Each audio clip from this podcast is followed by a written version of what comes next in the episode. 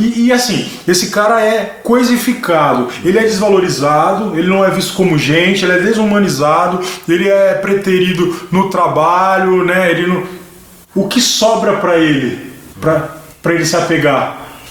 É essa roupinha que colocaram nele da hipersexualização de ser você vê as músicas, né? É, você é o negão de tirar o chapéu. Não posso dar mole, senão você creu. Lá vem o negão, cheio de baixão, querendo pegar todas as menininhas. É aí que você vai ser. Então eu vou pegar todo mundo e essa vai. Aí vai ser um, a minha. Eu vou existir dessa forma. Só que também é um lugar de sofrimento, é um lugar, é um não lugar. Para os bate-postos.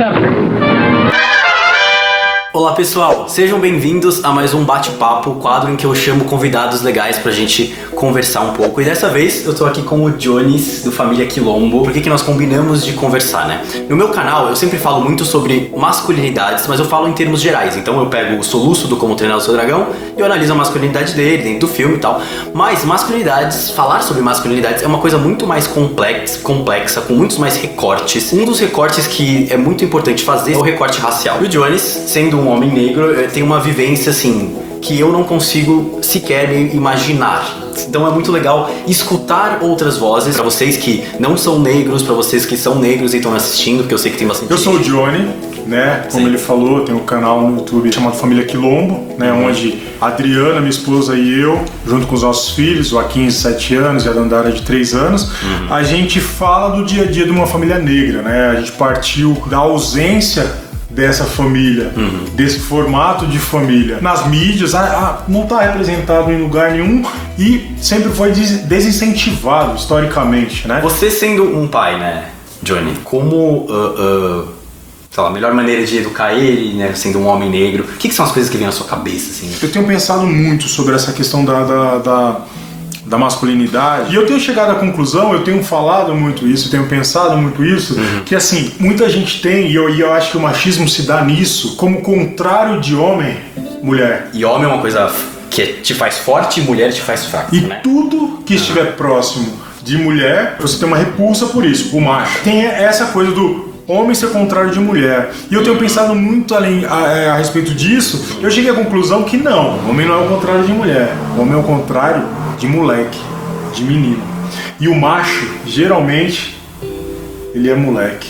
Ele se comporta Sim. como um moleque. Por que, que eu tô falando isso? Uhum. Eu tenho procurado viver isso na minha vida e educar o meu filho para ser homem. Ser um homem responsável pelos seus atos, que respeita todas as outras pessoas e que se permita sentir, que se permita existir uhum. na sua totalidade, né? Porque a masculinidade que nos é imposta impede a gente de viver muita coisa, a gente entrar em contato Sim. com o que a gente sente, com o que a gente é de verdade, né? Então, o que eu procuro ensinar pro meu filho, pra minha filha também, mas principalmente pro meu filho, que a gente tá numa estrutura machista, é seja homem, seja respeitoso, respeita qualquer pessoa como ela é. Todo mundo tem o seu valor como é. Inclusive você é um menino negro que vai ser um homem negro, né? E eu procuro criá-lo para que as, as travas impostas pelo racismo também o atinjam menos do que me atingiram. E o que eu sinto bastante é que, falando em termos né, gerais, assim, fazendo um recorte racial, quem é permitido ser quem é são é a branquitude. Sim. quem é branco, você, você, você liga a TV ou você vê ao redor, você pode ser qualquer coisa. Agora, um homem negro. É um homem negro. É, é um homem. É, é alguma coisa. Um cara asiático também é alguma coisa. É um cara é, de um jeito. É isso. Né? E você tá. Tem umas. Te botam numa caixinha. Caixinha. Desde que você nasceu, né? Então, quando a gente fala dessa, desse, desse modelo. De, de, de, masculinidade que nos é imposto historicamente, e aí quando a gente vai fazer o recorte racial, ele é muito cruel com o homem negro. É cruel com, todo, com todos os homens. Tratando do, do, do homem negro, né? Ao mesmo tempo que tem que ser o cara viril, o cara hipersexualizado, o cara do pintão grandão que come todo mundo e tal, é também o truculento, violento, o possível ladrão e a, e a devolutiva da sociedade também é da mesma vem na mesma na mesma proporção. Truculenta, violenta, porque o que você tem medo você combate. O que você respeita você não combate. E a sociedade tem medo do homem. E esse medo ele foi produzido ele foi criado. O que a nossa fala, o que, que a gente procura, o que, que eu procuro trazer como objetivo na minha fala quando eu falo de masculinidade ou de paternidade com recorte racial. É tentar propor um, um olhar diferente para isso, tentar construir um imaginário diferente sobre o que é ser um homem negro. Que o seu canal é isso, né? Mostrar como é uma família. Isso, que Pessoas primeiro, negras. você, você É. pode ser um pai amoroso, afetuoso, você pode ser sensível, você pode chorar com o teu filho, você pode chorar com as tuas angústias, você pode se sensibilizar com a dor do outro, né? Você pode ser humano. Cara, se resume em humanidade, né? A gente está num país que tem pouco mais de 500 anos e que pouco menos de 400 desses 500 anos, nós negros, homens e mulheres, não éramos humanos. Uma das coisas que tiraram do africano quando ele foi sequestrado foi a humanidade. né? Tiraram tudo, inclusive a humanidade. A nossa fala no dia a dia é no caminho de devolver a humanidade, de descolonizar o pensamento e devolver e não é devolver, né? Porque quem não, eu tô falando devolver como se eu fosse não. É recuperar a minha e através disso possibilitar, fazer com que quem esteja vendo, e aí sou eu e mais várias pessoas fazendo isso, perceba que é possível a gente recuperar essa humanidade. Isso é, isso é bem poderoso. A gente estava conversando de que como que aí os asiáticos são enxergados e instrumentalizados em relação aos negros. né? Isso eu vou explicar no canal, eu já falei. Os asiáticos, eles são uma população bem menor, infinitamente menor que a população negra. A população negra é maioria no Brasil. A população asiática, eu acho que tem o quê? Uns 3 milhões? Não é muita gente assim. Mas os asiáticos não são brancos. Tipo, os asiáticos não são tratados como brancos. Eu sei bem, assim, eu nunca fui tratado como branco. Mas a gente é instrumentalizado pela branquitude para justificar coisas como meritocracia é, é, e outras falácias, outras merdas, assim. É, como assim, né? O asiático, ele tem privilégios. Eu fiz um vídeo sobre isso. Já fui parado pela polícia no meio da rua, numa madrugada, com uma arma na mão. Era uma arma falsa, mas uma réplica perfeita. Porque eu tava fazendo um filme. Eu vi esse filme, era você que tava É, fazendo, eu é, vi. é, eu tava- Você tava lá, não, Isso, pá, é. pá, e a polícia e- Não, não, a gente tá fazendo um filme. Exatamente. Se sou eu, os caras não iam perguntar, É. cara. Então, é, eu não, vi esse vídeo. atirar. Então, eu, eu falo isso nesse vídeo, né? Esse vídeo. É, que eu tava com cabelo. Acho que não me reconheceu. Eu tava filmando lá, a polícia chegou. Assim, eles não sabiam quem tava lá, né? Então chegou, tipo, muita umas polícia. quatro viaturas com dois policiais em cada uma, assim, a galera apontando arma pra gente. A gente foi pra parede, assim, mandaram a gente pra parede, começaram a palpar a gente e a arma tava escondida no, no- numa mochila, né? E a arma era a réplica perfeita. Se eles pegassem aquilo, eles iam achar que era verdade e mandar a gente pra delegacia, sei lá. Mas aí eles começaram a palpar a gente lá, é, tal, começaram a ver, a mexer nas malas. Aí eles olharam assim, não, não mexeram em todas as malas. Aí eles olharam, ah, o que vocês estão fazendo aqui e tal? Eu- a gente falou, ah, a gente é estudante, estamos estudando de cinema, estamos fazendo um filme e tal. Aí, ah, tá. Não, vai embora porque aqui é perigoso. e aí depois um amigo meu foi conversar com um policial, assim, falou, ainda foi conversar com o policial depois, o policial falou, não, é porque ligaram aqui, falaram que tinha uns bandidos atirando. Mas eu olhei pra vocês, tem um cara aqui de terno, meu amigo tava de terno, né, pro, sei lá, pro filme e tal. Um japonês. Falei, ah, vocês não, vocês não Hum, têm sem cara de bandido. Ou seja, né, eu, eu, eu, eu uso essa situação pra falar, como as- os asiáticos têm privilégios. Quando eu falo que asiático não é branco, não tô falando que a gente não tem privilégio ou falando que a gente é, é, passa por vivências como um, pessoas negras. Não mesmo, a gente tem muitos privilégios, mas a gente, por não ser branco, rola menos, um pouquinho menos de humanidade do que uma pessoa branca. A gente é colocado em caixinhas, a gente é colocado, a gente tem que é, a gente acha que precisa ser de um jeito porque senão a gente não é bom o suficiente, Pra sabe? saber a expectativa. Exatamente. Então tem muita. E, e tem muitas é, é, coisas opostas à vivência negra. O- A, a masculinidade do homem asiático é quase que a exata oposta da masculinidade Meu, do é homem muito- negro. É muito louco. Mas o lance é, a- a- os asiáticos eles são usados pra justificar a meritocracia. Então você chega pra um cara negro e fala: Ah, o que, que você tá pedindo cotas aí? Olha só, olha, se você tem um Japo... olha pra olha para USP tem um japonês lá. Existe a expressão que eu ouvi a minha vida inteira que é: mata um japonês e você tem uma vaga na USP.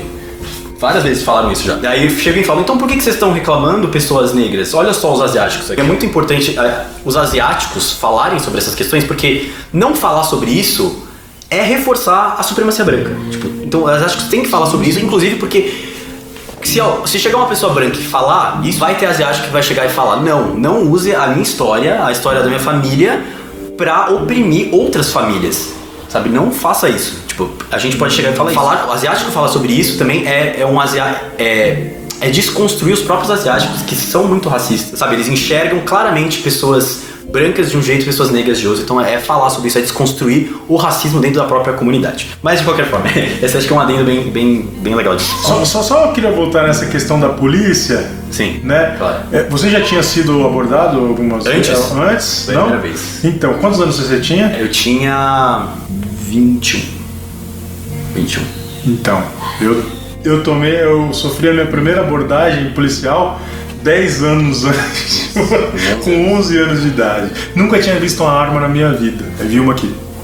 Do nada, minha mãe vai na calçada, falei, não tô fazendo nada. Sem camisa, de bermuda, não tinha nem como esconder nada, mano. Aham. E.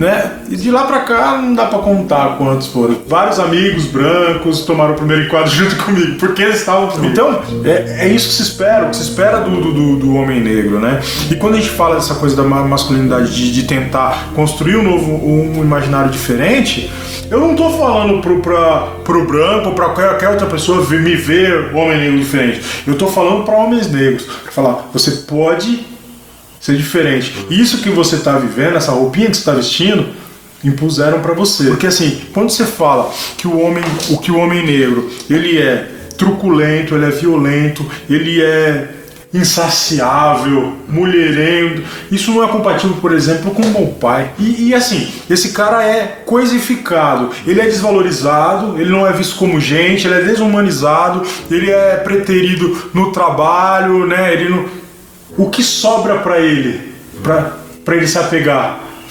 É essa roupinha que colocaram nele da hipersexualização de ser. Você vê as músicas, né? É, você é o negão de tirar o chapéu. Não posso dar mole, senão você creu. Lá vem o negão, cheio de baixão, querendo pegar todas as menininhas. Então eu vou pegar todo mundo e essa vai. Aí vai ser um- a minha. Eu vou existir dessa forma. Só que também é um lugar de sofrimento, é um lugar, é um não lugar. Se eu for, se eu for fal- falar do homem asiático, o homem asiático ele é o oposto do homem negro em muitos sentidos. Então ele é, é o que a gente fala de emasculado, né? Que é retirada a masculinidade dele. Então, o homem asiático ele é o quê? Ele é mais baixo, ele é o cara que não tem muito pelo, muitas vezes nem tem barba, é, é o cara que é famoso por ter o pinto pequeno, ele não é visto como algo- um- um- uma pessoa sexual, você liga a televisão, ele é sempre um nerdinho, o cara. E o que acontece? Muito homem asiático quer provar que não é assim. Então ele começa, não, eu sou macho, sabe? Então vai na academia, fica bombado, não sei o que, começa a ser escroto com mulher e acaba tendo uma, uma, uma atitude até similar ao homem negro, porque nesse sentido de querer, querer ser machão, sabe? De, de- é, tudo. Que ele, exatamente porque ele não é visto assim. E aí tem um outro lado também, né? De ser visto como o, cara, o gênio da parada, né? O inteligente. Que é o contrário, né? O, o homem negro ele é visto como inumano e como irracional, né? Irracional, que não pensa, ele é totalmente instintivo e é um bicho. E o. É, o cara asiático é o, o racional, é o cara que, tipo, ele é super racional, super. Super inteligente, Assim, super- Nas artes, a- os asiáticos são muito minoria. Não é estimulado a fazer coisas ligadas a humanas. Isso é uma coisa que é o muito cara exato, que a sociedade fala pra eles. É o que se espera que é o que deles. se espera deles, é, é a roupa que, que dão pra eles. Então, é, e aí eu queria reafirmar aqui, só para não ficar nenhum ruído, tudo que eu falei aqui não é que todo homem negro vai agir dessa forma. É o que se espera dele, né? E que muitas vezes ele acaba reproduzindo. Quando você resolve ou tenta resolver, caminhos de resolver o, o racismo, o machismo, a homofobia, não é, não é bom só pro oprimido, é lógico, é evidente que é bom pro, pro oprimido. Mas pro opressor, né? Mas pro, É, o, machismo, o machismo mata os homens. Sim. Fala, porque eu acho que é isso. o- Os homens sim são afetados pelo machismo, mas a gente é tipo, nós somos os efeitos colaterais. Tipo, as mulheres que são as oprimidas. Nós somos os efeitos colaterais. Tipo, a gente sofre com o machismo. Sim, E tem que falar sobre isso porque esses efeitos colaterais matam a gente. mata a gente, meu. O machismo mata todo mundo. Te impede de ter uma relação verdadeira com teu filho. Mata teu filho. Te impede de, de, de, de ser humano, de ver a humanidade, de sentir. Sentir. A gente é feito de sentimentos, a gente tem razão e tem sentimentos, e é isso, a gente precisa sentir. Não sentir pode te gerar um câncer, cara. Sim. Não falar, não sentir, isso reflete diretamente no teu corpo. E o racismo faz, o, e o machismo faz isso com a gente. Porque você tem que ser machão. Você tem que ser sempre fodão aqui, ó, e segurar tudo. Sentimentos mano. é aqui, coisa ó. de menina. Mulher tem sentimentos. Mulherzinha, Homens mulherzinha, olha esse tema. Eu queria, eu queria encerrar só com uma frase que é muito Vai. bacana, que a gente, né, já virou até um clichê já, né? mas que eu acho muito interessante, que é da Angela Davis, Uhum. que eu acho que resume muito do que a gente está falando. Na verdade, não resume nada do que a gente está falando, mas é, eu quero falar. não adianta, não é suficiente você não ser racista. É necessário que a gente seja antirracista. Pra ficar ruim, aí já é fala minha.